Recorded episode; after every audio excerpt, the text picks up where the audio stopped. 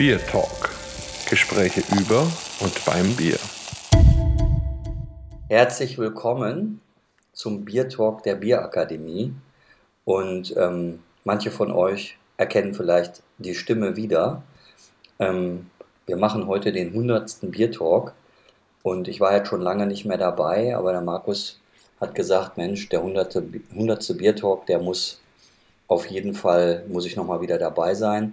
Und deshalb bin ich auch dabei. Also herzlich willkommen zum 100. Bier Talk der Deutschen Bierakademie. Ist es mir eine Ehre, habe die Ehre, Markus.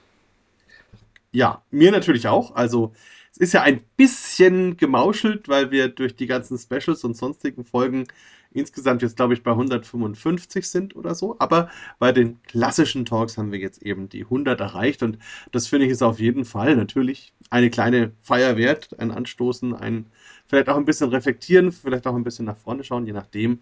Aber es ist schon spannend, wenn man überlegt, ähm, als wir mal angefangen haben mit diesem Thema, ich weiß nicht, ob du dich noch erinnern kannst, das war ja doch eine verrückte Zeit und dann war das, glaube ich, auch erstmal eine verrückte Idee, die sich aber dann relativ schnell als ganz spannend herausgestellt hat, oder? Absolut. Also ähm, es war fast wie immer, ähm, du hast mir irgendwas vorgeschlagen, ich habe gedacht, ach, was soll denn jetzt das, das, wieder und was ist das für ein Schwachsinn und Corona ist halt Corona und jetzt fängt er auch noch ein, ein Podcast an und äh, weiß ich gar nicht, wie das geht und wie man das macht und alles.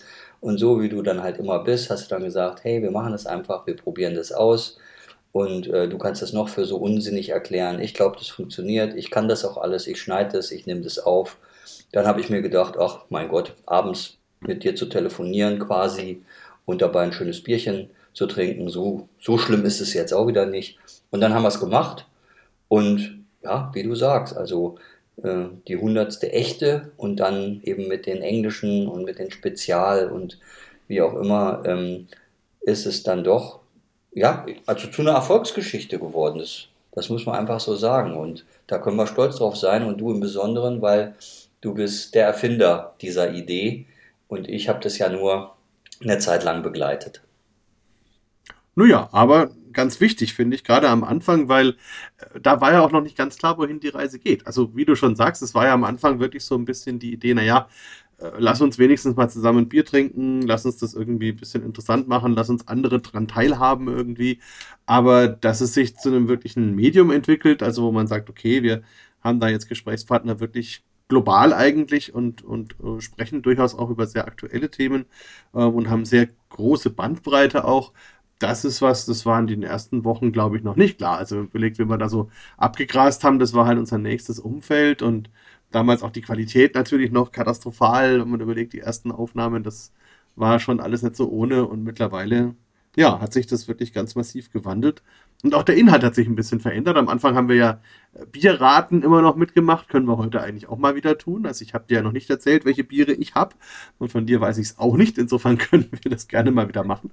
Ähm, und ja, insofern ist das durchaus auch etwas, was sich so ein bisschen verändert hat, angepasst hat und ähm, aber mir am Anfang auch viel gegeben hat. Also ich muss sagen, ähm, nachdem ja alles andere weggebrochen ist, war das in der Tat so ein bisschen was, was mich auch ein bisschen aufrecht gehalten hat und auch an diesem äh, Bier festhalten hat lassen, weil sonst war ja eigentlich nichts. Ne? So, also in der Zeit. So ist es, du hast vollkommen recht. Also ähm, wir, wann war der Lockdown? Im März 2020. Keiner wusste, wie es mhm. weitergeht. Alles war so ganz komisch. Und ähm, ja, und dann haben wir, dann haben wir da einfach losgelegt. Äh, ich glaube, also wirklich zeitnah, also ich weiß gar nicht mehr genau. Ja, der 1. April war die erste ja, genau, 1. April, genau, also wirklich ziemlich zeitnah. Ja. Und ähm, dann war ja auch eine Idee, einfach mit unseren Freunden in Kontakt zu bleiben und dann zumindest das Bierchen zu Hause zu zelebrieren. Und äh, Themen sind uns nie ausgegangen und natürlich Ansprechpartner und ähm, Gesprächsgäste auch nicht. Ähm, mhm. Und ich glaube, allen hat es ziemlich Spaß gemacht. Also mir auf jeden Fall die ganze Zeit. Und, ähm, und wir haben ja auch unglaublich tolle Leute kennengelernt, die wir vorher gar nicht kannten. Und alle hatten eben was zu sagen zum Thema Bier. Und ähm, ja, und ich, ich denke, das ist jetzt einfach, hat sich etabliert und musst du, müssen wir einfach weiter fortsetzen. Und wenn man dann auch ähm, schaut, welche Verbreitung das bekommen hat. Also ich weiß nicht, äh, wir werden ja international gehört, also in Ländern, wo man denkt, mein Gott, also wie kommen die jetzt auf einen Beer Talk Podcast? Äh, und natürlich auch ähm, die Abonnenten äh, haben sich stattlich entwickelt. Also du kannst ja auch mal Zahlen nennen. Also du hast ja da Statistiken dazu, kannst ja mal ganz kurz machen. Ja, kann ich gerne machen. Also das ist wirklich faszinierend. Also wir haben weit über 100 Länder, wo wir gehört werden. Natürlich ist das äh, stärkste Land Deutschland, aber interessanterweise das zweitstärkste sind schon die USA, also noch vor Österreich und der Schweiz. Und ich habe mich da mal auch äh, ein bisschen informiert, ein paar Leute gefragt und ähm, das kommt wohl daher, dass in Amerika ja ziemlich viele Leute Deutsch lernen wollen. Und das sind oft auch bierinteressierte Leute. Und die sagen dann, naja, wenn ich mich schon mit diesem Thema, mit dieser Sprache beschäftigen muss, dann möchte ich das wenigstens mit einem Thema machen, das ich spannend finde. Und so ähm, suchen sich dann viele gerade den Bier-Talk aus, weil sie sagen, okay, da, da kriege ich Deutsch, da kriege ich Bierinfos, da kriege ich die verschiedenen Dialekte auch so ein bisschen mit, kriege auch so ein bisschen Spezialwortschatz, der eben für mein Thema Bier auch ein bisschen was ist. Und deswegen ist gerade in den USA der Bier-Talk interessanterweise ein gerne gehörtes Format, also sehr spannend. Aber wir haben eben auch in, in Ländern wie Myanmar zum Beispiel oder Osttimor oder keine Ahnung, Chile, Peru. Es ist wirklich, es gibt fast kein Land auf der Welt, wo nicht zumindest einmal ähm, ein Biertalk gelaufen ist. Und das ist schon wirklich spannend. Und das zeigt natürlich auch ein bisschen diese Globalisierung, die so ein bisschen dahinter steckt. Hat natürlich auch was damit zu tun, dass der eine oder andere Stammhörer vielleicht einfach in Urlaub fährt und dann dort im Urlaub auch seinen Biertalk hört. Dann haben wir natürlich dadurch den, den Hörer in dem Ausland sozusagen. Aber also die Summe über die Welt verteilt zeigt natürlich, dass es schon einfach Leute gibt, die vielleicht auch Expatriates sind, Deutsche, die da irgendwo wohnen und sich dann einfach ein interessantes Thema suchen, was sie gerne hören. Und was die Leute angeht, die Anzahl, ähm, das ist gar nicht so einfach, weil es ja verschiedene Portale gibt und auf den verschiedenen Portalen auch die Zugangswege unterschiedlich sind. Aber wir können also sagen, dass jede Folge so um die 10.000 bis 20.000 grundsätzliche Hörer hat und dann im Laufe ihrer Zeit, weil die steht ja dann online und bei uns ist ja auch so, dass die Folgen alle verschriftlicht sind, also transkribiert. Ähm, Im Laufe dieser Zeit gibt es natürlich dann auch mehr Zugriffe, auch nochmal über die, die Audiothemen oder auch über YouTube. Da haben wir ja auch alle Podcasts nochmal eingestellt. Und dann eben auch nochmal über die Website, wo dann zum Beispiel auch Journalisten, habe ich auch schon einige gehabt, die gesagt haben, Mensch, ähm, das habe ich für einen Artikel benutzt, weil da kann man sich spannende Zitate rausziehen und so. Ähm, das ist schon ein ja, eigentlich eine ganz stattliche Menge. Also ich würde mal sagen, so ein mindestens äh, fünfstelliger Podcast, das ist schon was. Also, und man kriegt auch immer wieder mal mit, ähm, dass einen Leute darauf ansprechen. Das finde ich auch schön. Ähm, beim ersten Mal habe ich noch gesagt, ach, du bist unser Hörer. aber, aber es ist mehr als einer. Also insofern, doch, hat sich toll entwickelt und entwickelt sich auch weiter. Und ähm, ja, ist, glaube ich, einfach dadurch, dass es da ist und sich weiter verbreitet, dann einfach ein spannendes Format. Ja, und das muss ich sagen, obwohl ich sonst gar nicht so der Podcast-Hörer bin. Also ich habe noch so zwei, drei andere, die ich mir bewusst reinziehe, aber jetzt so wie manche Leute, die, die wirklich an den ganzen Tag nichts anderes gemacht haben während der Pandemie, so war es jetzt bei mir auch nicht. Aber gut, schön, Biertalk funktioniert, freut uns. Bei dir klimpert es schon, habe ich gehört. Oh, bei mir klimpert es schon. Ähm, naja, also wir haben ja so eine gute alte Tradition und die war ja, dass du rätst, was ich mir so überlegt habe. Und, und ich muss raten, was du äh, im Glas hast äh, oder in der Flasche, wie auch immer. Oder bei dir weiß man das ja nie. Also äh, es kann ja auch sein, dass da gerade eine Versuchsschankanlage steht und äh, dann äh, äh, auch noch frisch getappt und so. Also das war ja ganz am Anfang haben wir das ja immer gemacht, wenn du dich erinnerst. Und, ähm, und ich würde vorschlagen, wir können ja diese gute alte Tradition nochmal wieder aufleben lassen. Also Du könntest einfach versuchen, mal herauszufinden, was ich mir für heute überlegt habe. Hm. Also gut, klassischerweise glaube ich, bist du bei einem Bier aus der Heimat geblieben. Also mindestens einem deutschen Bier, vielleicht sogar eher einem bayerischen Bier. Ähm, dann bist du ja normalerweise ein Fan von Export- oder Pilzbieren. Also würde ich mal sagen, wahrscheinlich auf jeden Fall ein helles Bier und ein untergäriges Bier. kannst du ja sagen, wie, wie nah ich dran bin. Also du bist, ähm, also das ist quasi eine Achterbahnfahrt. also ähm, Heimat, Heimat passt und ähm, vor allen Dingen auch lokal. Ähm, aber ich bin gerade gar nicht in München, sondern Oh, mein, meine neue Arbeit, also bei mir hat sich ja vieles verändert in, in meinem Leben. Ähm, und äh, eins davon ist einfach, dass ich ein, eine neue Arbeit habe, eine neue Aufgabe habe. Und die bringt mich äh, sehr häufig ähm, in das Hohenloher Land, also Hohenloher Frankenland. Äh, und zwar bin ich jetzt gerade in Crailsheim. Und da bin ich lokal geblieben. So, und ähm, also insofern hattest du da recht. Ich bin in der Heimat, bin jetzt hier, Karlsheim liegt ja nicht in Bayern, aber Bayern ist jetzt nicht weit entfernt und geschichtlich kann man einfach immer äh, auch sagen, dass das war so ein Wechselbad der Geschichte hier. Äh, also die Hohenloher Franken waren mal Bayern und dann waren sie wieder äh, Baden-Württemberger und ähm, oder Württemberger an der Stelle und, und das ging so hin und her. Aber aktuell ähm, ist das Bundesland Baden-Württemberg und ähm, ja, und da bin ich dann lokal geblieben. Und jetzt kannst du ja nochmal einen zweiten Versuch starten. also gut, dann muss ich mal überlegen. Also Brauereien kenne ich in der Ecke eigentlich nur die Engelbräu aus Kreilsheim. Einfach weil ich das, das vom Namen her auch schon immer schön fand, das Engelbier sozusagen. Also nehme ich mal an, dass es ein Engelbier ist. Genau, also jetzt bist du wirklich ganz heiß, ja, also da, also jetzt wird's richtig warm, ja, jetzt, jetzt äh, Ja, ja. Mhm. Also die haben ja alles, ne? Und ich, also was ich besonders gerne mag, sind die beiden dunklen Biere oder saisonal dann sogar die drei dunklen Biere. Also es gibt ja so ein klassisches Dunkel und ein dunkles Kellerbier und den dunklen Bock. Also die mag ich besonders gern. Ähm, dir würde ich natürlich wieder eher was aus der helleren Ecke Ah, zutrauen. jetzt also, da ganz gibt's- kalt. Also jetzt also so kalt, Jetzt okay. wieder ganz kalt. Also im Prinzip ist es so, ähm, du hast es gesagt, also Engel bietet eine unglaubliche Bandbreite äh, an Bieren und, ähm, und da ist jetzt was ganz Besonderes passiert dieses Jahr äh, und zwar ist das dunkle Kellerbier ist in, in seiner Kategorie eben Europe, European Beer Star Award Sieger geworden. Ah, stimmt. Und ja, ja. und dann ja, habe ja. ich mir halt gedacht, also European Beer Star, das ist schon was. Also das ist auf jeden Fall mehr als irgendeine DLG-Plakette oder so, ja.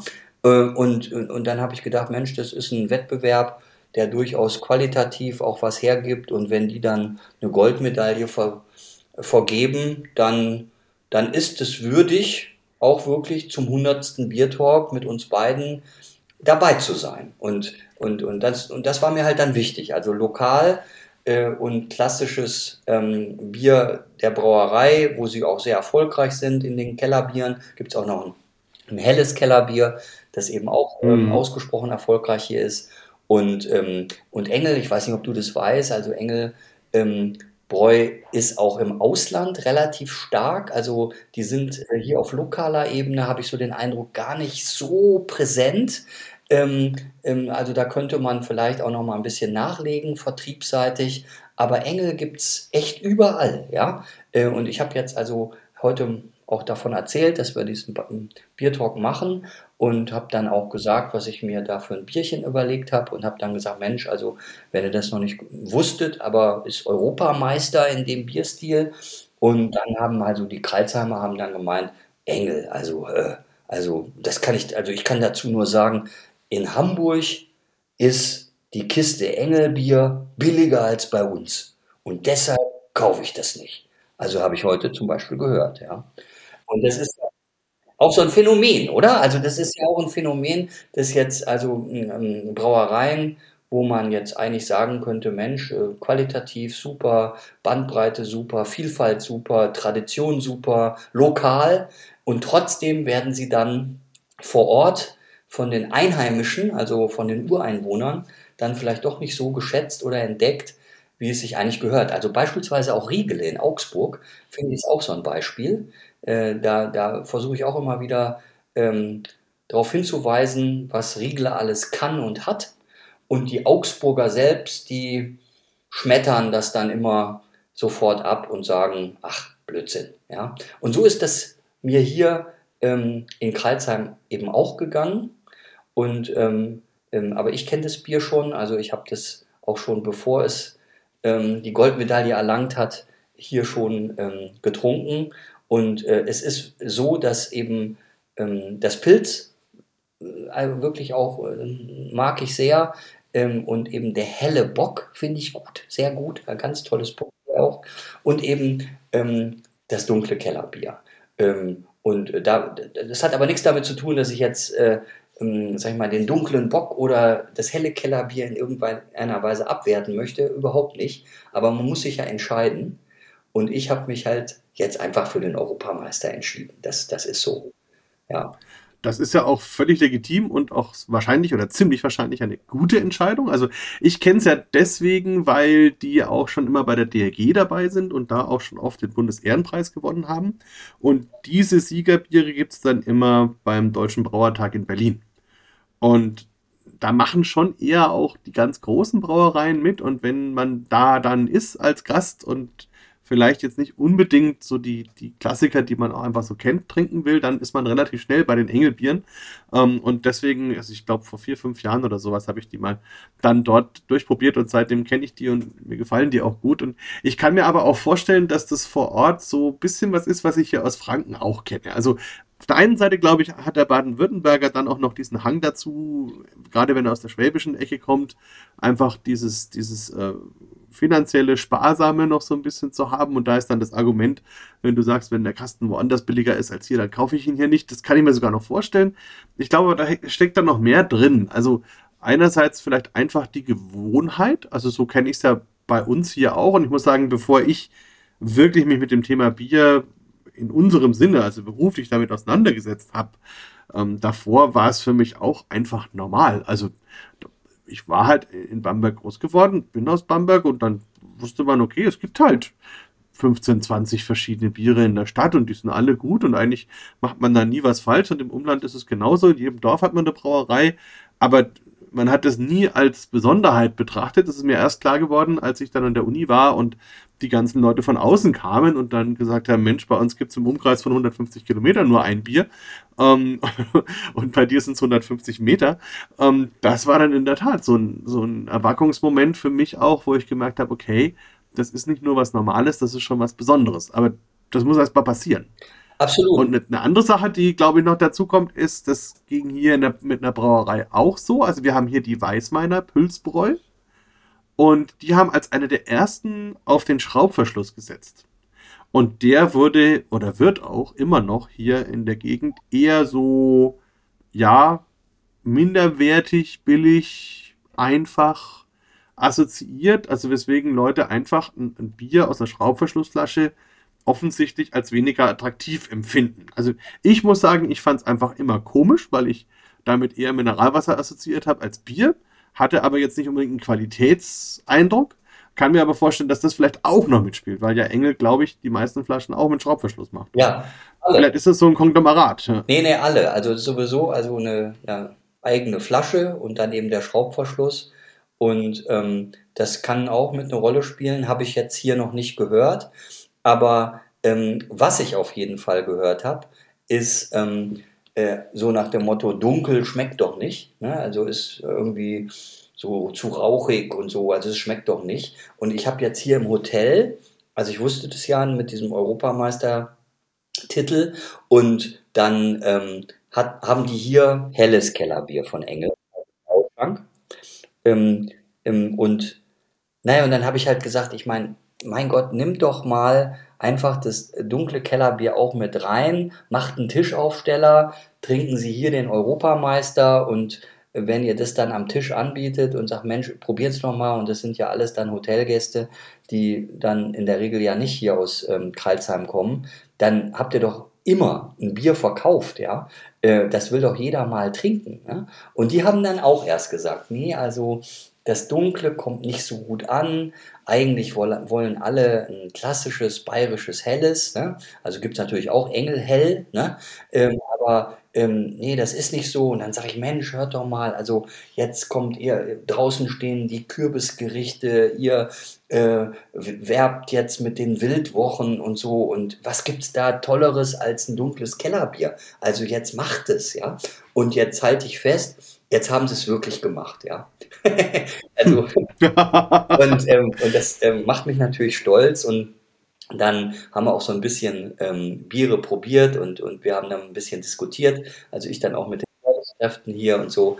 Und ähm, dann war natürlich erstmal dann natürlich auch das Thema Glas. Ne? Dann hat Engel hat so ein schönes, ähm, schönes ähm, Kellerbierglas, was so satiniert ist und so, ne? Also das sieht auch toll aus und dann habe ich gesagt, aber komm, lass uns doch jetzt mal Teinacher Wassergläser, die haben so ein, also die haben so ein Glas, das sieht so aus wie dieses Samenbierverkostungsglas, nur ohne Stiel, ne? Und dann haben wir halt mit verschiedenen ähm, Rotweingläsern auch probiert und so und eben dann mit diesem typischen ähm, Engelbierglas, was die halt für das Kellerbier auch empfehlen, gibt es hier dann in 03 und in 05 äh, die Gläser.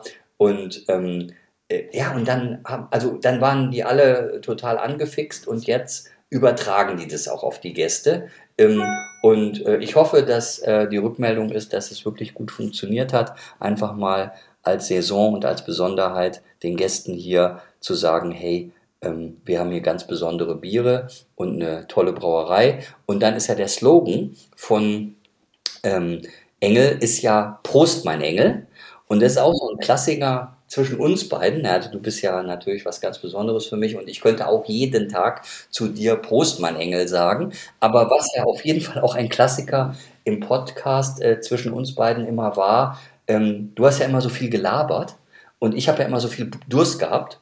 Und, ähm, und jetzt ist es auch wieder so ein Punkt. Ja? Also wir machen jetzt hier schon ewig rum und ich, also darf ich jetzt endlich mal trinken?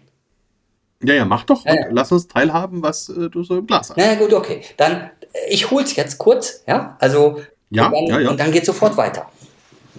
Gut, dann überbrücke ich mal so lang. ja, also wunderschönes Engelbier, da freue ich mich natürlich jetzt auch schon drauf und hab's ein bisschen noch in meinem Hinterkopf, muss ich sagen, auch wenn es schon ein bisschen her ist. Aber wir haben auf jeden Fall schöne, malzige Noten zu erwarten. Mal gucken, was der Holger dazu sagt. Ist ja nicht sein Stammaroma, aber gucken. Ja, ich bin schon wieder hier. Ja. Und ähm, also jetzt öffne ich mal den Schraubverschluss und äh, schon die erste Besonderheit, der Schraubverschluss hat eben oben schon ähm, das Kennzeichen des European Beer Star Awards drin, also das Logo. Mm. Ähm, und dann steht da halt ausgezeichnet als Europas bestes Kellerbier. Ja? Also das haben sie schon mal gemacht. Und ich habe natürlich ähm, da auch darauf geachtet, dass ich jetzt also schon so eine Flasche erwische die eben schon mhm. diesen neuen Drehverschluss hat. So, ich schicke es mal ein. Jo. Oh ja, also ein ganz, ganz satter Schaum, also wirklich richtig satter Schaum. Und ähm, ja, jetzt muss ich das mal hier ein bisschen gegen das Licht halten, weil ich habe hier im Hotelzimmer nicht die absolut optimalste Beleuchtung. Ja. Ähm, aber ich kann vielleicht über die technischen Daten ein bisschen schon sprechen. Also das hat 5,3% Alkohol, Volumenalkohol. Und ich denke, ähm, jetzt haben wir so 8 bis 9 Grad, gerade als Trinktemperatur. Ich hatte es ähm, hier bei mir im Hotelzimmer einfach draußen auf die Fensterbank gestellt.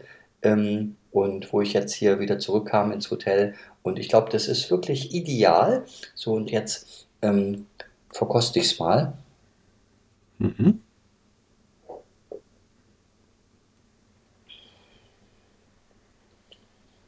Ja, also richtig samtig weit, weich, ja, also wirklich unglaubliches, schönes Mundgefühl, sehr vollmundig, ähm, so wie man sich so ein ganz klassisches äh, dunkles Kellerbier vorstellt. Äh, von der Farbe her geht so ganz in, in den Kastanienton. Der, der Schaum ist feinporig und ist auch ähm, ja, der Kastanienfarbe so ein bisschen angepasst, also ist nicht rein weiß, sondern eher cremefarben. Und ähm, ähm, da ist also das im Mund, was auf dem Etikett steht. Es ist wirklich ein dunkles, naturtrübes Kellerbier, ja.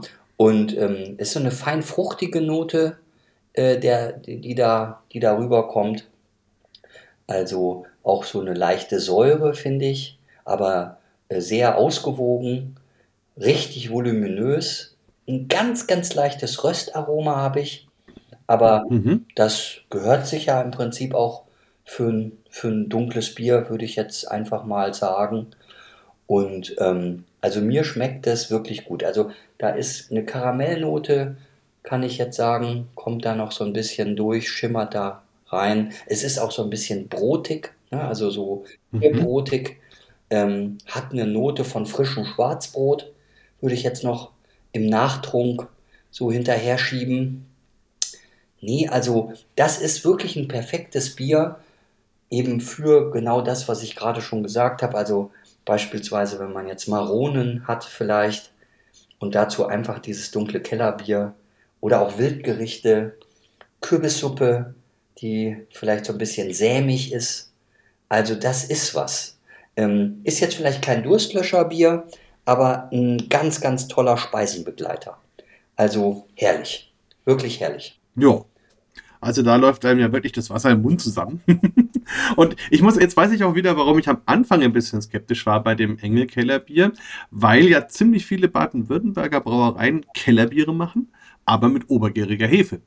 Also selbst Riegele zum Beispiel. Und das ist ja immer so ein Thema. Also ist das überhaupt ein Kellerbier? Kann das überhaupt ein Kellerbier sein? Ähm, wobei hier ist ja kein Thema. Engel macht das ganz normal, klassisch untergärig, also alles gut.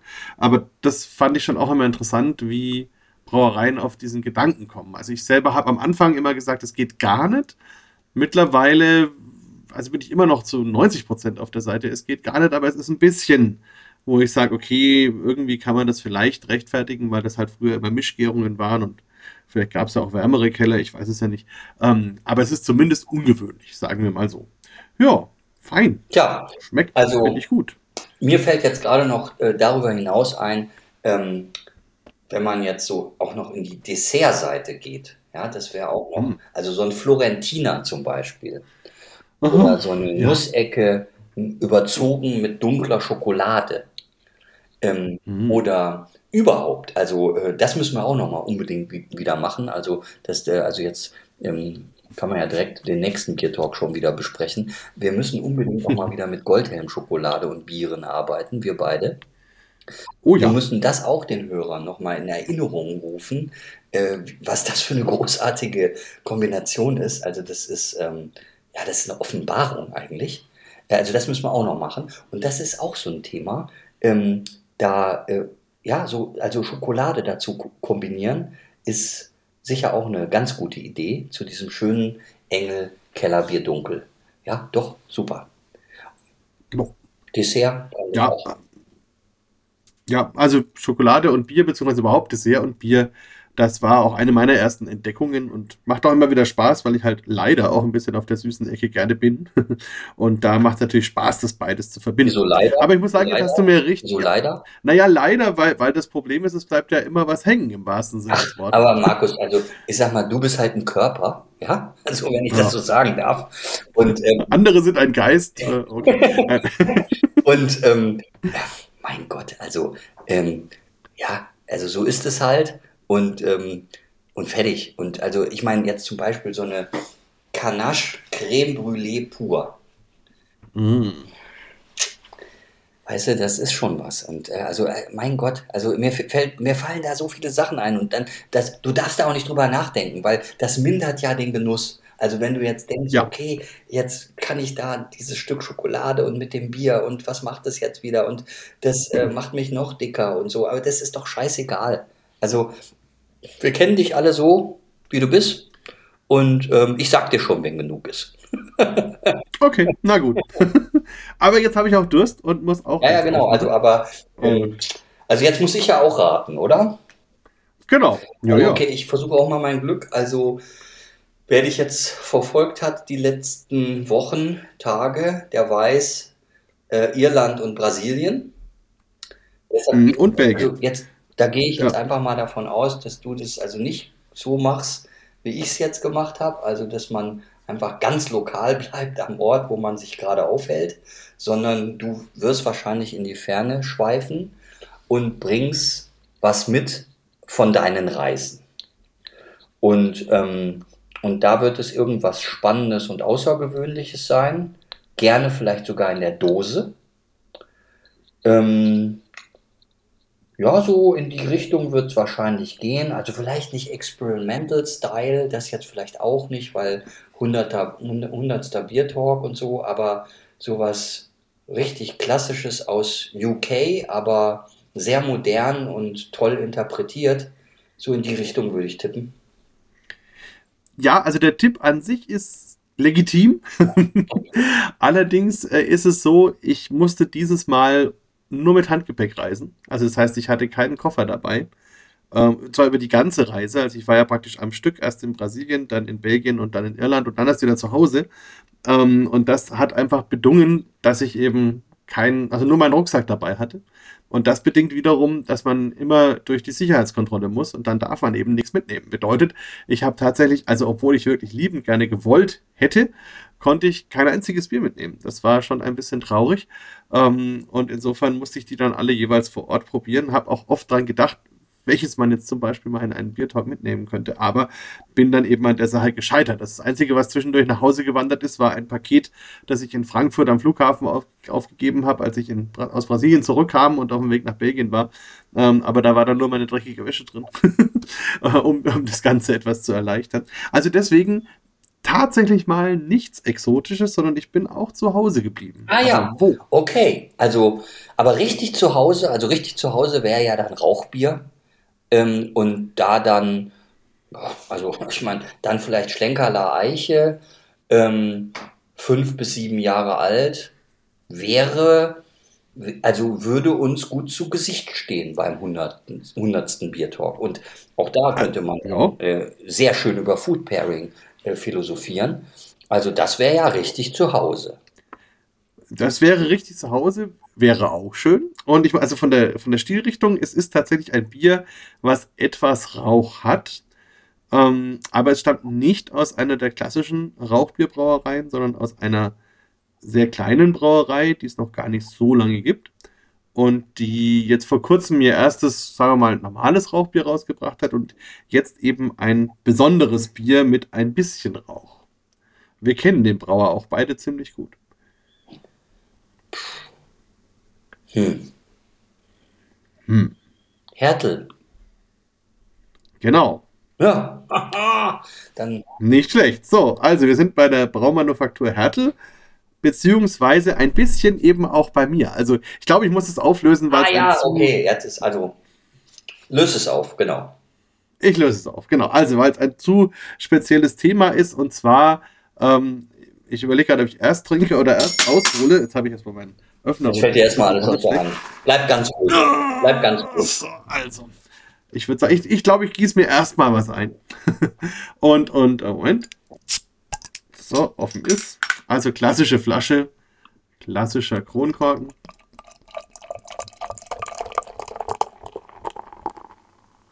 So. Also es ist vom, von der Farbe her auch ein dunkles Bier. Oder also zumindest relativ dunkel. Würde man sagen, ja, so Kastanienfarben ungefähr. Ein richtig schöner, dicker, fester, feinporiger Schaum, der da oben drüber sitzt. Auch ein bisschen cremefarben, also der ist durchaus auch getönt. Und wenn man reinriecht, dann ist es eben etwas Rauch. Aber auch so ein bisschen fruchtige Noten, ein bisschen so Weintrauben. Dann kommen so nussige, so Haselnuss, Nutella, Schokolade, sowas in diese Richtung. Sehr spannend. Muss ich mal ein Stückchen probieren. Ein ganz weiches Bier, weich im Mund, rund, sehr cremig. Fängt dann auch mit diesen kastanien-nussigen Noten an. Dazwischen hat man dann wieder den Eindruck von Nutella. Hinten raus kommt dann auch ein bisschen bittere, dann kommt auch die Fruchtigkeit wieder. Also ein wirklich sehr komplexes Bier, was auch sehr erfrischend ist. Mhm. Spannend. Also, und ich muss dazu sagen, ich habe es jetzt da so beschrieben, als hätte ich es noch nie getrunken und es ist auch so. Äh, weil, also der Hintergrund der Geschichte ist der, auf der einen Seite gibt es das Fränkische Bierfest. Das gibt es ja schon ziemlich lange in Nürnberg, da waren wir auch schon öfters zusammen. Und dort habe ich auch schon seit langem immer einen Stand. Und durch Zufall über einen Freund habe ich vor vier, fünf Jahren erfahren, dass da, wo meine Vorfahren herkommen, also aus dem schlesischen Gebiet, was heute Polen ist, da sind Namensvetter von mir, die wahrscheinlich irgendwie auch mit mir verwandt waren, ausgewandert vor ungefähr 200 Jahren. Und die sind ausgewandert nach Dänemark und haben dort eine Brauerei gegründet mit dem Namen Raupachs Brüggerie. Das ist in der Nähe von Aarhus gewesen. Und ähm, die hat bis 1974 existiert. 1974 ist witzigerweise mein Geburtsjahr. Und da hat man dann die Brauerei dicht gemacht und auf dem Gelände steht jetzt ein großes Wohnanwesen, ein paar, paar Wohnblocks und, und ein paar Gewerbeimmobilien. Nennt sich aber immer noch ähm, Raupachs Brüggerie vom, vom örtlichen Namen her. Und ja, der Ortsteil heißt Odder, wo das ist. Und, äh, und ich bin durch Zufall da drauf gestoßen und habe dann ein bisschen nachgeforscht und lauter Bierdeckel gefunden, Etiketten gefunden und rausgefunden, dass niemand die Namen irgendwie benutzt, dass keiner die Namensrechte hat. Und dann habe ich nachgeforscht, was das für Bierstile waren, die die damals gebraut haben. Und die heißen ja so lustig in Dänemark. Also da gibt es ein Juleöl und ein Wittöl und ein Skipsöl und lauter solche Dinge. Also Bier heißt ja dort Öl. Ähm, und und dann habe ich angefangen, mit diesen Bierstilen auseinanderzusetzen und habe dann vor vier Jahren schon mal ein Wittöl für das Bierfest gebraut unter diesem Raupachs-Label sozusagen. Das kam auch sehr gut an. Das haben wir damals in Memmelsdorf gebraut, bei der Isabella Straub, beziehungsweise Rhein heißt sie ja jetzt, ähm, bei den drei Kronen. Und dann war es eben jetzt dieses Jahr so, nach der Pandemie, ähm, dass ich mir überlegt habe, ja, eigentlich könnte man an diese Tradition ja anknüpfen. Und hab, war dann tatsächlich vorher im Januar schon in Kopenhagen oder es war sogar im Februar ähm, eingeladen bei dem Bierwettbewerb und Dort ging es um spannende Ideen, wie man verschiedene Biere mit verschiedenen Hefen braut, egal. Ähm, dabei habe ich ein Buch gefunden, wo ein dänischer Brauwissenschaftler tatsächlich diese ganzen alten Bierstile aufgedröselt hat, und zwar auf Englisch. Und das habe ich dann mitgenommen und mir dann eben so ein bisschen geschaut, was es für Raupachs Bierstile in dieser Brauerei gegeben hat und was in diesem Buch so steht und bin dann auf einen Bierstil gestoßen, den ich sehr spannend fand, nämlich das Skipsöl. Also das Skipsöl übersetzt das Schiffsbier war dann praktisch das Bier, was die Matrosen bekommen haben, die da losgefahren sind. Und es sollte ein Bier sein, was die gut trinken können, was möglichst lange frisch bleibt, was nicht zu alkoholisch ist, aber eben was sich gut hält. Und im Grunde kennt man das ja von anderen Bierwelten auch, dass die Matrosen und lange Schiffsreisen da so eine Rolle gespielt haben. Und viele wissen gar nicht, dass die Dänen ja früher auch Kolonien wirklich überall hatten. Also selbst in Nordamerika gab es dänische Kolonien, in der Karibik gab es dänische Kolonien, San Thomas zum Beispiel war ganz lange eine dänische Kolonie, bis nach Indien. Ähm, und in dieser Zeit waren eben auch die unterwegs. Und dieses Skipsöl war ein rauchiges Bier, und ein relativ hochvergorenes Bier mit etwas niedrigerer Stammwürze, so dass eben möglichst wenig Angriffsfläche für Bakterien da war und sehr, sehr trinkbares Bier und ja, und, und so ein schönes Alltagsbier. Und dann habe ich gesagt, okay, dann lass uns das fürs Bierfest brauen. Und das hatten wir dann auch dieses Jahr im, im Juni dann in Nürnberg im Bierfest und das fanden die Leute auch ziemlich cool. Gebraut habe ich es da beim David Hertel in seiner neuen Brauerei in Schneid. Und als wir da waren, hatte ich auch eine ukrainische Gastbrauerei. Also du merkst, du merkst, die Geschichte wird etwas länger, aber sie wird nicht mehr sehr lang. Und dann hatten wir die Ukrainer eben da, die hatten ihre Biere. Wir haben da insgesamt so um die 6000 Euro für die Ukrainer ähm, erlösen können als Unterstützung. Und, äh, und als sie wieder gefahren sind, haben wir uns überlegt, was können wir denn tun, um das weiterlaufen zu lassen. Und die Überlegung war dann auch von David und von mir, dann lass uns doch noch ein Bier in der Flasche machen, wo wir dann pro Flasche auch nochmal eine Spende machen. Und als Rezept haben wir dann überlegt, nehmen wir dieses Skipsöl und machen daraus dann eben dieses Bier. Und ähm, deswegen steht jetzt auf der Flasche, auf dem Etikett als Name auch Freiheit. Das hat sich der David dann gewünscht und drunter steht Meerkornbier, Skipsöl und dann tatsächlich die drei Namen, also Herto, die Braumanufaktur natürlich, dann das Logo von der Raupachsburgerie und Warwar, unsere ukrainischen Freunde. Und hinten drauf kann man dann noch mal sehen, was drin ist. Also wir haben hier Gersten, Weizen, Hafer, Dinkel, Roggenmalz und Rauchmalz. Also viele, viele verschiedene Malze. Das war in der Zeit eben damals auch so üblich. Vom Alkohol sind wir bei 4,8 und haben ein obergäriges Bier natürlich. Also eine sehr schöne, spannende ähm, Mischung mit vielen Aromen und viel Geschichte und viel drumherum, wie ich das eigentlich gerne mag. Und ja, ich muss auch sagen, und ich habe es eben dann nicht trinken können seitdem, weil ähm, als der David hatte ein bisschen hat ein bisschen gebraucht, bis es fertig gebraut hatte. Dann hat er ein Etikett gemacht, dann muss man das Etikett nochmal machen lassen. Und bis es dann gedruckt war, war ich wieder unterwegs. Und deswegen ist es jetzt, seit ich wieder da bin, auf dem Markt. Und ich habe jetzt heute mir die erste Flasche gekauft, um es selber zu probieren. Und das habe ich jetzt eben gerade getan. Also, du siehst, eine lange Rede für wenig Bier, aber auf jeden Fall spannend. Sehr gut, jetzt trink mal einen Schluck. Und ähm, ja, das ist ja so ein mm. richtiger Collar Brew, würde man sagen. Ne? Und dann Smoky, Smoky, Roasty. Ja? Ähm, ja. Oder?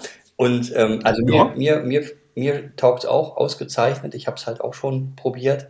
Und ich finde die Idee Ach. toll und das alles, zu, also dieses ganze Zusammenwirken von diesen ganzen Dingen, die du jetzt erklärt hast. Und ich will jetzt, also nur, weiß ich nicht, ob das bei jedem dann so richtig sauber rübergekommen ist.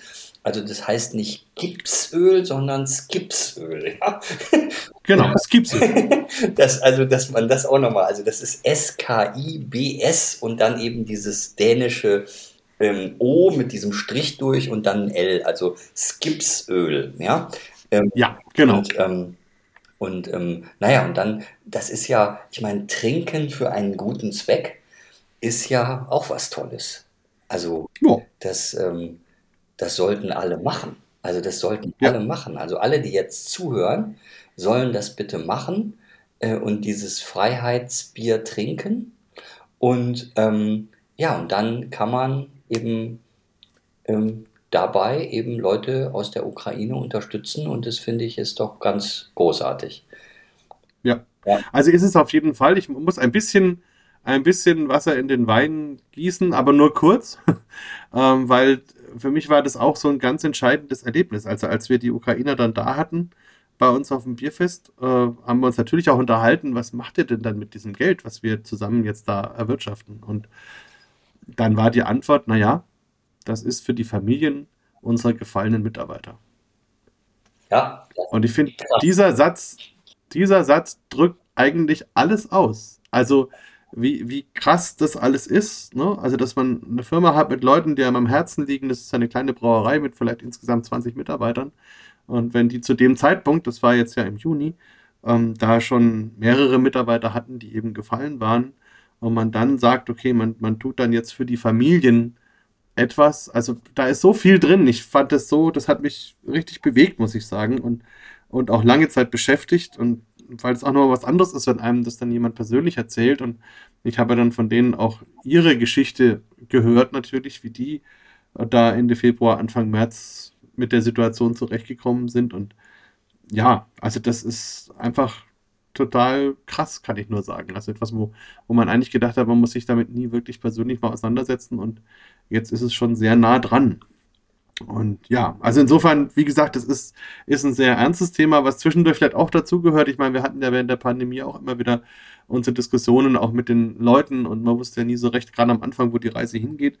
Das ist gerade oft emotionale Achterbahnfahrt und ähm, also die Sache hat mich wirklich echt beschäftigt, muss ich sagen. Ja, ja ich denke, das beschäftigt uns ja alle im Prinzip täglich und man weiß ja auch nie so richtig, wie es ausgeht und wie es weitergeht und ähm, ja, aber ich muss jetzt einfach sagen, Prost, mein Engel, ja. ja.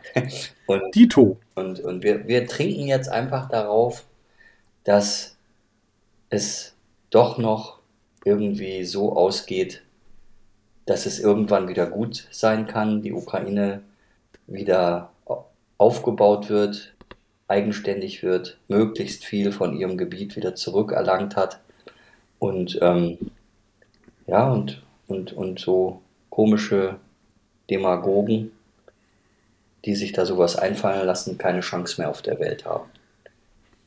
Das ist ein gutes Wort. Prost. Prost.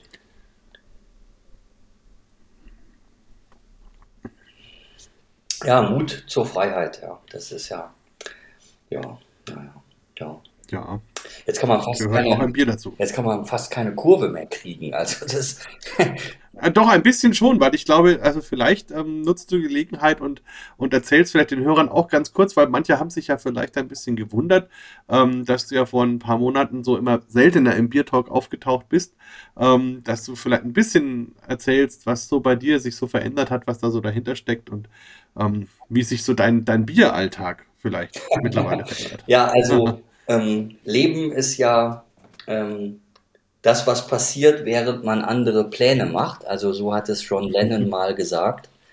Und ähm, genauso war das auch bei mir. Also ähm, wir waren ja, denke ich, ähm, vor der Pandemie ähm, waren wir beide zu 100% Bier, haben beide zu 100% ähm, eben unser Geld damit verdient. Ähm, und da war eigentlich für nichts anderes mehr Platz. Und es ist ja auch nichts Schöneres, wenn man sein Hobby quasi zum Beruf macht. Und äh, trotzdem wissen dass die ganz treuen und alten Biertalk-Hörer, ja, ich habe ja dann noch so eine andere Leidenschaft und das sind eben die historischen Nutzfahrzeuge. Also bin eben einfach immer noch mit meiner alten Welt, eben mit der Nutzfahrzeugwelt immer verbunden und auch verbunden geblieben und die, die liegt mir auch sehr am Herzen. Und ähm, naja, und dann sind halt gerade jetzt diese B2B-Geschäfte, die wir hatten, die ja auch ausgesprochen ertragreich waren, die sind mit dem ersten Lockdown einfach von heute auf morgen weggebrochen. Und dann erstmal ja. freut man sich ja, weil man hat da ein bisschen mehr Zeit und man kommt runter, man kommt zur Ruhe und so. Und ähm, aber dann war abzusehen, dass das sich so schnell nicht erledigt und dass also gerade die Brauwirtschaft und auch die Gastronomie ähm, dauerhaft darunter leiden werden und ähm, dass das auch Konsequenzen hat. Und dann habe ich dann einfach Folgendes gemacht und habe dann äh, so in meine alte Welt, also in diese Nutzfahrzeugwelt hineingerufen, Mensch, passt auf, ich würde zur Verfügung stehen und wenn ihr irgendwas habt, was projekthaft abgearbeitet werden kann oder so, ich kann das tun.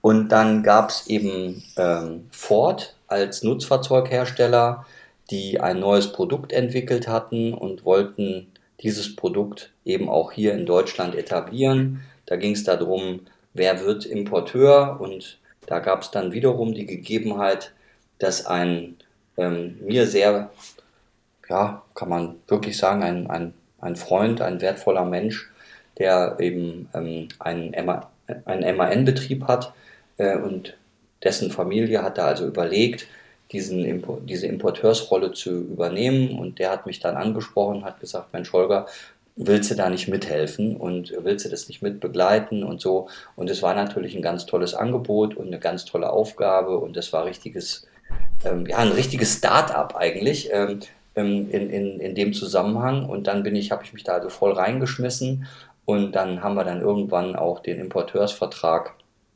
unterschrieben. Da gibt es dann äh, in der Firma eine vierte Generation ähm, und die mhm.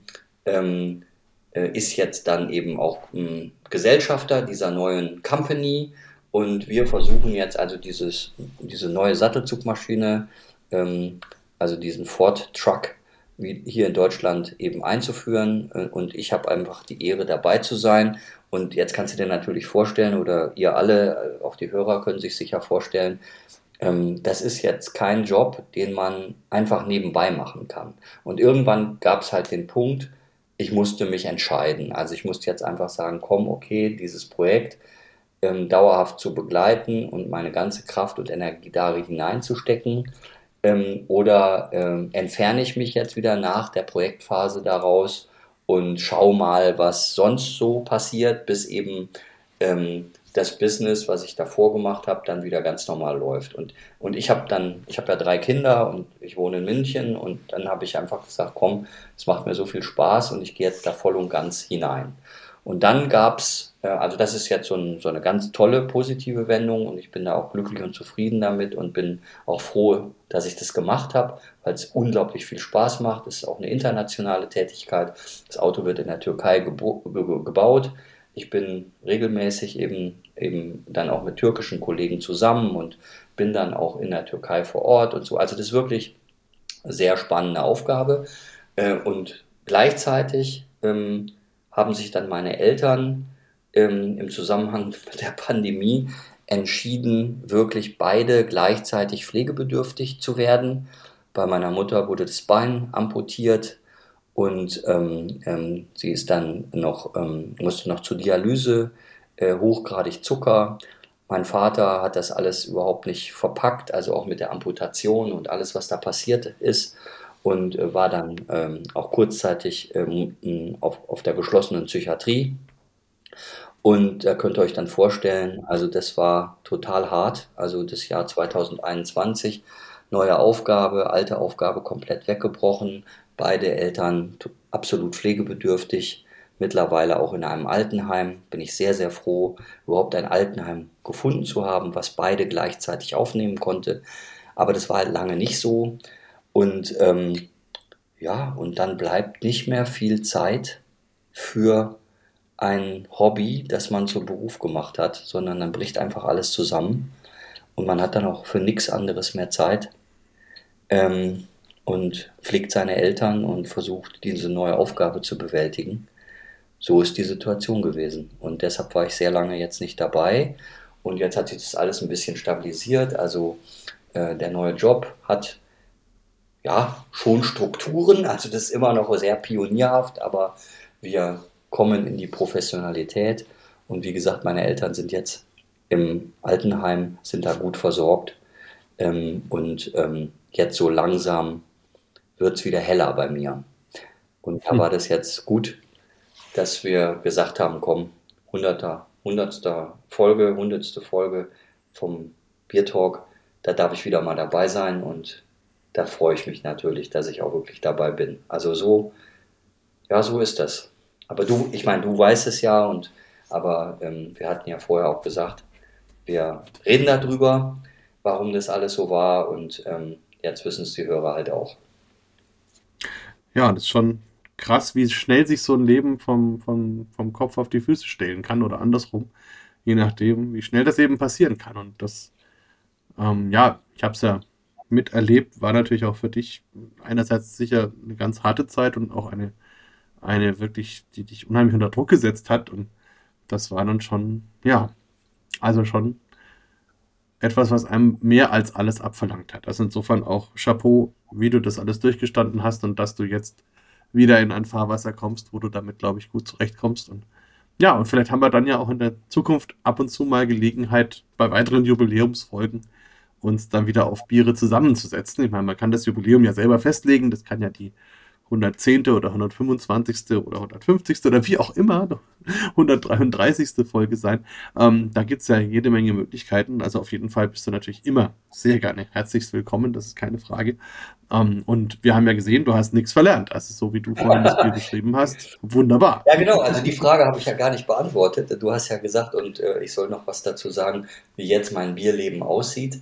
Also das Bierleben sieht so aus, dass ich... Ähm, einfach feststelle, ähm, dass ich immer noch vieles ausprobiere, sehr wach äh, wahrnehme, was eben ähm, am Biermarkt passiert. Und ich bin ja wieder eigentlich zu den Klassikern zurückgekehrt. Also du hast ja ganz am Anfang gesagt, äh, Pilz ist auf jeden Fall definitiv mein Bierstil und ich mh, genieße einfach täglich mein Feierabendbierchen und, ähm, und bin dann einfach zu den Klassikern zurückgekehrt. Ich, äh, das variiert immer noch sehr stark und da gibt es eine große Auswahl, aber es ist vielleicht insgesamt vom Spektrum ähm, etwas enger geworden und ähm, Back to the Roots würde ich das beschreiben. Bin da sehr, sehr glücklich auch drüber und ähm, was mich natürlich schmerzt, ist einfach, dass die ganze Branche so sehr gelitten hat, auch die Craft Beer Thematik dann ja doch nicht das be bewegt vielleicht schon, aber dann auch an Marktanteilen nach wie vor spielen die überhaupt keine Rolle, haben vielleicht erreicht, dass wir über Bier anders sprechen, dass es überhaupt diesen Podcast gibt, gibt und wir so viele Hörer haben. Ähm, aber es gab ja keinen Durchbruch und, ähm, und vielleicht brauchte das auch nicht sein, weil Deutschland hat ja tolle eigene Biere und trotzdem hat es insgesamt die Szene bereichert in meinen Augen. Ähm, du hast jetzt vor kurzem auf Facebook gepostet, dass die Inselbrauerei äh, neuen Eigentümer sucht. Ähm, viel hat sich verändert, manche sind verschwunden, gibt es welche, die haben verkauft. Ähm, aber, aber es ist insgesamt ein bisschen ruhiger geworden. Wir können vielleicht auch darüber reden, wie du Zukunft einschätzt in dem Zusammenhang. Wie entwickelt sich der Biermarkt? Was erwartest du? Wäre spannend auch zu hören. Also ist eine Frage an dich, die ich dir gerne zurückgebe. Ähm, ja, aber ich für mich äh, bin einfach ein bisschen wieder back to the roots, so wie früher. Also für mich selbst sehr viel mit Bier beschäftigen täglich und sehr, sehr, sehr bewusst trinken und mich freuen, dass ich nicht mit abgeschmiert bin. Also ich kann dir sagen, geschlossene Psychiatrie, ich habe ihn ja oft besucht, das, da will man nicht sein. Da will man nicht sein. Und dann freut man sich, wenn man abends einfach sein Wunschbier trinkt. Ja. Nee, das kann ich absolut nachvollziehen. Und ähm, ja, ich, ich glaube, also so ein bisschen finde ich, ist es vielleicht so, dass das, was du sagst, dieser Gedanke Back to the Roots in vielerlei Hinsicht auf den deutschen Biermarkt zutrifft. Also einerseits glaube ich, ist es eine ziemlich große Klammer, weil man überlegt, also so richtig die Roots verlassen hat der deutsche Biermarkt, würde ich mal sagen, mit der deutschen Einheit erstmal. Also interessant, aber es ist schon lange her, 35 Jahre her fast. Ähm, aber da war es so, dass viele gestandene Brauer ja aus einem vielleicht verständlichen Gefühl, man müsste jetzt Aufbruchstimmung und unbedingt was tun, sind gerade viele westdeutsche Brauer in den Osten marschiert und haben irgendwelche Brauereien übernommen, gekauft, äh, dazugenommen, wie auch immer, und gar nicht gemerkt, dass sie sich dabei völlig überheben. Also, weil das waren oft kleine Brauereien, die, was weiß ich, vielleicht 30, 40.000 Hektoliter hier produziert haben und haben dann irgendeine Ostbrauerei übernommen mit einer halben Million Hektolitern und überhaupt nicht gemerkt, was das bedeutet, dass es eine ganz andere Dimension ist. Und noch dazu eben der Investitionsstau, der war. Und dann, dann ging das alles los. Und dann, dann kam man in diese Mühle mit den mit den Großbrauereien, die dann angefangen haben, genau zu dem Zeitpunkt ihre Biere, die dann zu den Fernsehbieren wurden, immer billiger auf den Markt zu schmeißen, die dann eben von der, von der besonderen Krone der Schöpfung, die man sich vielleicht am Sonntag mal gegönnt hat, wurde das dann zum Alltagsbier. Und da kamen dann die ganz normalen Biere natürlich unter die Räder, weil die preismäßig überhaupt nicht mithalten konnten. Ähm, dazu dann eben diese, dieser neue Biermarkt im Osten, die die, die, der die Stimmung auch nochmal erheblich verändert hat, der auch den Markt verändert hat. Ähm, und so, also da ist ganz viel ins, ins, äh, in die Bewegung gekommen. Das hat sich dann so über die 90er nach und nach ein bisschen beruhigt. Währenddessen sind dann die ganzen Gasthausbrauereien entstanden. Und dann kam eben dieses Craft-Bier-Thema und hat dann auch ähm, nochmal viele Leute verunsichert, viel den Markt durcheinander gebracht, aber auch den Verbraucher durcheinander gebracht und polarisiert, wo dann auf einmal ähm, man immer in die Extreme gegangen ist und, und man sich gegenseitig wirklich da in, in Ecken gestellt hat und sich die Köpfe eingeschlagen hat, obwohl man in derselben Branche eigentlich unterwegs ist und so. Ähm, und das ging alles immer weiter, bis dann das so eigentlich fast mit der Pandemie, also kurz vorher war ja da schon eine deutliche ähm, Konsolidierung festzustellen, aber die Pandemie hat das Ganze dann nochmal verstärkt. Ähm, das Ganze dann wieder so ein bisschen zurück eingedämpft, eingeschrumpft worden ist und man den Eindruck hat, dass jetzt sich alle wieder auf ihre Wurzeln besinnen, weil sie einfach merken, okay, wenn ich überleben will, wenn ich mit meinem Laden weiter Bestand haben will, dann muss ich einfach mein ehrliches Geschäft machen, so wie es ursprünglich mal war. Und, und das ist dann eben tatsächlich mindestens 40 Jahre her. Und das merkt man bei vielen. Also trotzdem ist natürlich auch was passiert. Das heißt, sie haben in dieser Zeit neue Bierstile kennengelernt. Sie haben gelernt, ihre Biere anders zu beschreiben. Sie haben ähm, Geschichten dazu entweder gefunden oder erfunden. Ähm, sie haben mit den Rohstoffen gelernt, anders zu arbeiten, ihre Küchen anders zu organisieren. Also all das ist natürlich auch passiert. Ist nicht nur, nicht nur ein Zurück, sondern in gewisser Weise auch ein nach vorne, aber halt so in beide ähm, Richtungen. Und trotzdem muss ich sagen, schaue ich momentan mit, eher mit, mit einem weinenden Auge auf die Branche, weil es echt momentan schwer ist. Also es ist für die schwer, die viel Flaschenbier machen, weil sie angefangen von den Energiekosten über das ganz banale Thema, wo bekomme ich meine Flaschen her, meine Etiketten, meine Bierkästen, ähm, wie komme ich damit zurecht, dass mein, mein Bierpfand gerade mal ein Viertel von dem abdeckt, was mich eine Flasche oder ein Kasten kostet. Ähm, all diese Fragen sind natürlich für die Brauereien ganz maßgeblich. Dazu dann die Transportkosten natürlich noch, Logistik. Wahnsinnsthema. Ähm, all die, die Gastronomie haben, haben einfach das Problem, sie kriegen keine Leute. Ähm, die sind irgendwie anscheinend alle verschwunden in der Pandemie und, äh, und arbeiten jetzt irgendwo anders äh, und, und sind einfach nicht mehr verfügbar. Der Mindestlohn ist angehoben worden, auch schwierig für die Branche. Also ich, ich will damit nicht sagen, dass das an sich negative Punkte sind. Also ich finde es gut, dass man einen vernünftigen Lohn bezahlt und hätte auch schon vorher dafür plädiert, dass die Leute eher mehr verdienen sollen. Und ich finde es auch gut, dass sich Leute Gedanken machen, wie sie ihr Leben leben wollen und was sie arbeiten wollen. Das, ist, das sind alles positive Entwicklungen. Trotzdem ist die Branche eben sehr träge, um mit sowas zurechtzukommen. Und, äh, und es fällt ihnen sehr schwer, glaube ich, richtige positive Schlüsse daraus zu ziehen. Und ganz im Gegenteil, viele denken, sie machen einfach weiter wie bisher und werden es schon irgendwie aussitzen. Und das wird nicht mehr funktionieren. Also merkt man allein schon daran, dass viele jetzt auf der einen Seite sagen, wir erhöhen unsere Preise nicht, aber auf der anderen Seite sagen, wir machen nur noch statt fünf Tage in der Woche nur noch drei Tage die Woche auf oder vier und haben reduzierte Öffnungszeiten während dieser Tage. Ähm, und dass sie dann nicht verstehen, dass bei nahezu gleichbleibenden Unkosten ich dann natürlich mehr verlangen muss. Sonst kann ich ja gar nicht an weniger Tagen, in weniger Zeit denselben Umsatz erwirtschaften. Das kann ja gar nicht funktionieren. Und all diese Dinge, also ich glaube, es ist wirklich, es ist momentan ein sehr komplexes Thema, was die Branche ähm, in Gang hält und ich glaube auch, dass es einfach für viele zu komplex ist. Und das könnte sein, dass einige überfordert und dass wir auf der Strecke noch einige verlieren. Wir sehen das auch in Europa, in, in anderen Ländern, dass es schon teilweise der Fall ist.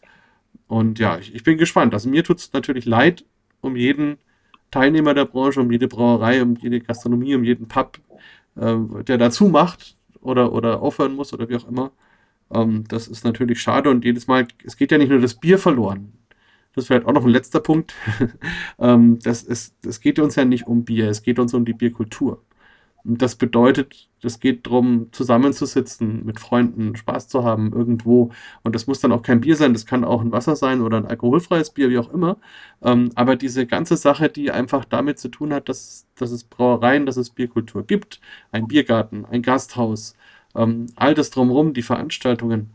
Und wenn wir das verlieren, dann verlieren wir einfach einen Großteil unserer Kultur. Und das ist schade und davor habe ich Angst und da möchte ich einfach gerne meins dafür tun, dass es möglichst nicht passiert. Mal sehen.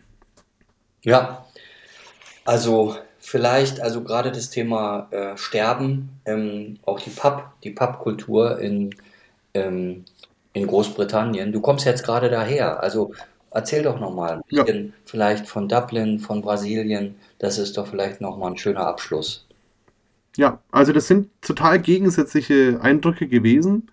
Also in Brasilien hat man tatsächlich so den Eindruck, es ist ein anderer Kontinent. Also ist es ja auch, aber, aber es, ist, es ist wie eine andere Welt. Also dort ist die Bierwelt einfach sehr jung, sehr dynamisch. Ähm, alle sind in der Aufbruchstimmung. Ähm, allerdings sind sie jetzt auch schon so weit, also ich war ja vor fünf, sechs Jahren zum ersten Mal da, da war das pure Aufbruchstimmung. Mittlerweile haben sie einfach auch viele, viele neue Brauereien. Es gibt über 1500 jetzt in Brasilien. Ähm, dadurch gibt es auch eine gewisse Sättigung, auch eine gewisse gewissen Konkurrenzkampf schon, aber das ist noch eher am Anfang. Ähm, also das heißt, da ist eher alles noch positiv aufgeladen und die erobern die Welt und, und sind da auch miteinander zugange und unterstützen sich und schauen da sehr, sehr positiv. Ähm, und wenn man dann eben rüberschaut, dann in Irland, da hat man schon gemerkt, also natürlich sind die jetzt auch nicht alle griesgrämig, aber es kämpft wirklich jeder auf seine Weise. Also gerade in Irland ist zum Beispiel so, die haben unheimlich hohe Biersteuern. Also wenn wir für, für so ein Liter Bier zahlt man bei uns, glaube ich, so um die 5 Cent Steuern. Ähm, und in Irland ist es halt ein Euro. Und dementsprechend ist es eine ganz andere ähm, Sache, wie viel dann letzten Endes von so einem Bier übrig bleibt, das man verkauft. Und ähm, die Pubs haben in der Pandemie auch ganz andere Art von Unterstützung bekommen. Das heißt, haben sich sehr stark verschuldet. Und das ist jetzt was, was gerade ganz vielen die Luft abdrückt. Also Irland hat ungefähr ein Drittel seiner Pubs jetzt schon verloren in den letzten Jahren.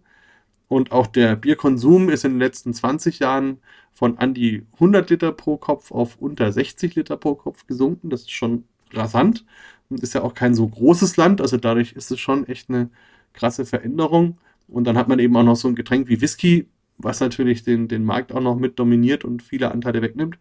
Ähm, deswegen, also das merkt man auch und das ist da halt auch total schade, weil gerade Irland so ein Land ist, wo die Pubs das Lebensgefühl darstellen. Also das ist einfach, da ist jeden Tag ist da Live-Musik, der ganze Pub, alle singen mit. Stundenlang ist es wie wie eine allgemeine Chorprobe für, für jeden Abend. Ähm, ist Wahnsinn. Also das ist einfach richtig toll. Und da sind alle zusammen, alle haben Spaß, alle freuen sich, da prügelt sich auch keiner. Ähm, das ist wirklich eine ganz tolle, tolle Kultur.